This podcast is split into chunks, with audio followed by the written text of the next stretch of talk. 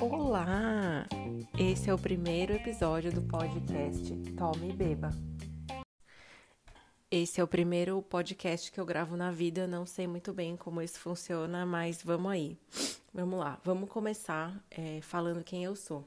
Meu nome é Roberta, eu tenho um Instagram sobre café e vinho, o nome dele é tome.beba. É, de formação, eu sou advogada e publicitária, é, e como hobbies na vida, assim, eu sempre estive muito em contato com a gastronomia. Minha família tem bastante tradição, assim, de cozinhar e tudo mais. E eu tenho um grande gosto, um grande, uma grande paixão, que é o café. E aí, depois de um tempo que eu comecei a estudar café, eu também me apaixonei pelo mundo dos vinhos e gosto muito das bebidas em geral. E ainda sobre o café, unindo essa grande paixão com um momento profissional que eu tive, é, por um momento na minha carreira publicitária eu atendi marcas é, relacionadas a café e gostava muito.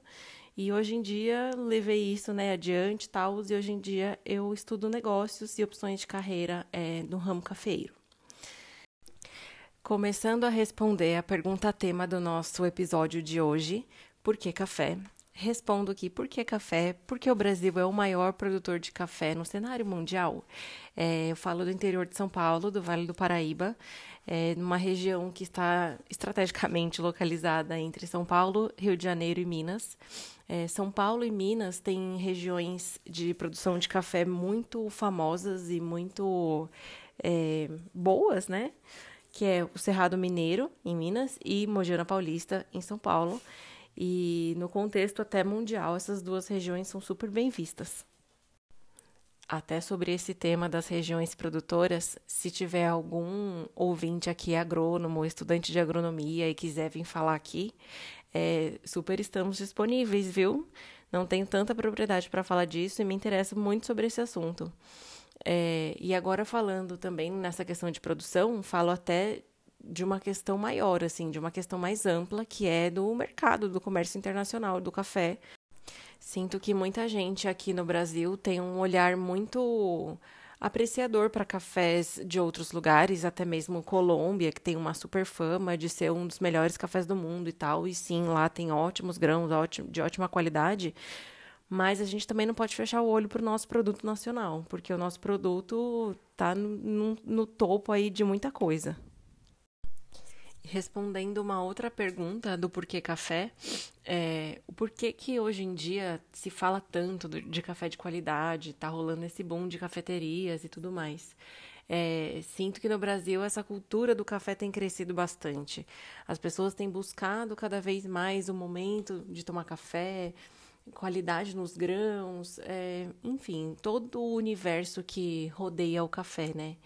E uma coisa que vem sendo desmistificada, assim mesmo, na nossa sociedade atual, é o mito do café extra forte, né? Muitas é, empresas vendem o café extra forte até por um valor mais elevado, como uma estratégia de venda, e na verdade o produto extra forte é um café de baixa qualidade. É um café que tem muitos defeitos, é um café que tem muitas impurezas, folha, pau, pedra. E todo esse material é muito torrado, por isso que é o café extra forte. Muito torrado e daí muito moído e embalado e tudo mais, e é vendido como café extra forte. Caso vocês optem por comprar cafés em supermercado, é, optem sempre pelo é, modelo tradicional. Ele tem um percentual um pouco menor de cafés com impurezas e defeitos.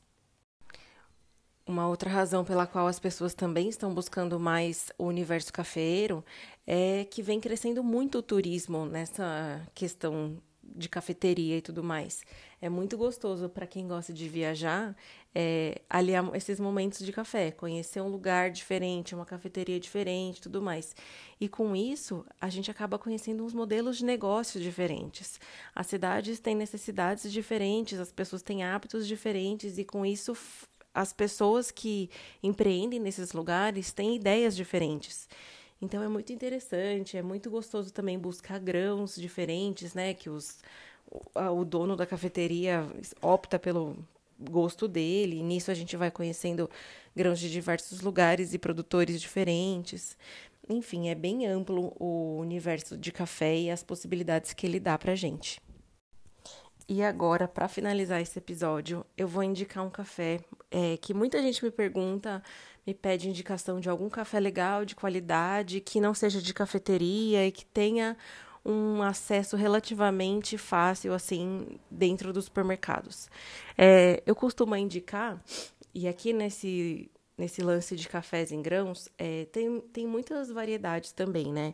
De pequenos produtores, grandes produtores e tudo mais. Mas eu costumo indicar porque eu sei que é um produto que facilmente se acha em várias cidades que é um café da Três Corações chamado Rituais. O pacotinho dele é diferente, ele é um pouco mais fino e a embalagem dele é branca. Se não me engano, o café Três Corações tem quatro tipos dele. Tem o do Cerrado Mineiro, de Mogiana Paulista, o do Sul de Minas e mais um que é o orgânico. É, cada um tem uma cor. É, o pacote é branco, mas cada tipo dele tem uma cor.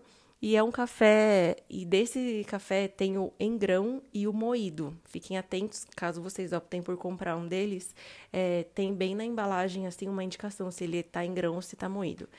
Se você optar pelo café em grãos, também precisa ter um moedor em casa. E, enfim, é isso de, do café, da indicação de hoje. Esse foi o primeiro episódio do podcast Tome Beba. Eu não sei como vai ser o resultado disso, não sei como ficou essa gravação. Vou postar e sair correndo porque não sei como vai funcionar. Se for funcionando, a gente vai se falando, vai criando vários temas, chamando vários convidados para vir aqui conversar comigo. E se vocês gostaram, também me sigam nas redes sociais. Na verdade, não são várias redes sociais, é uma rede social, que é o Instagram, que é o arroba. Por lá rolam, rolam conteúdos semanais e a gente vai conversando por lá, por aqui, enfim. Fiquem bem e até o próximo episódio.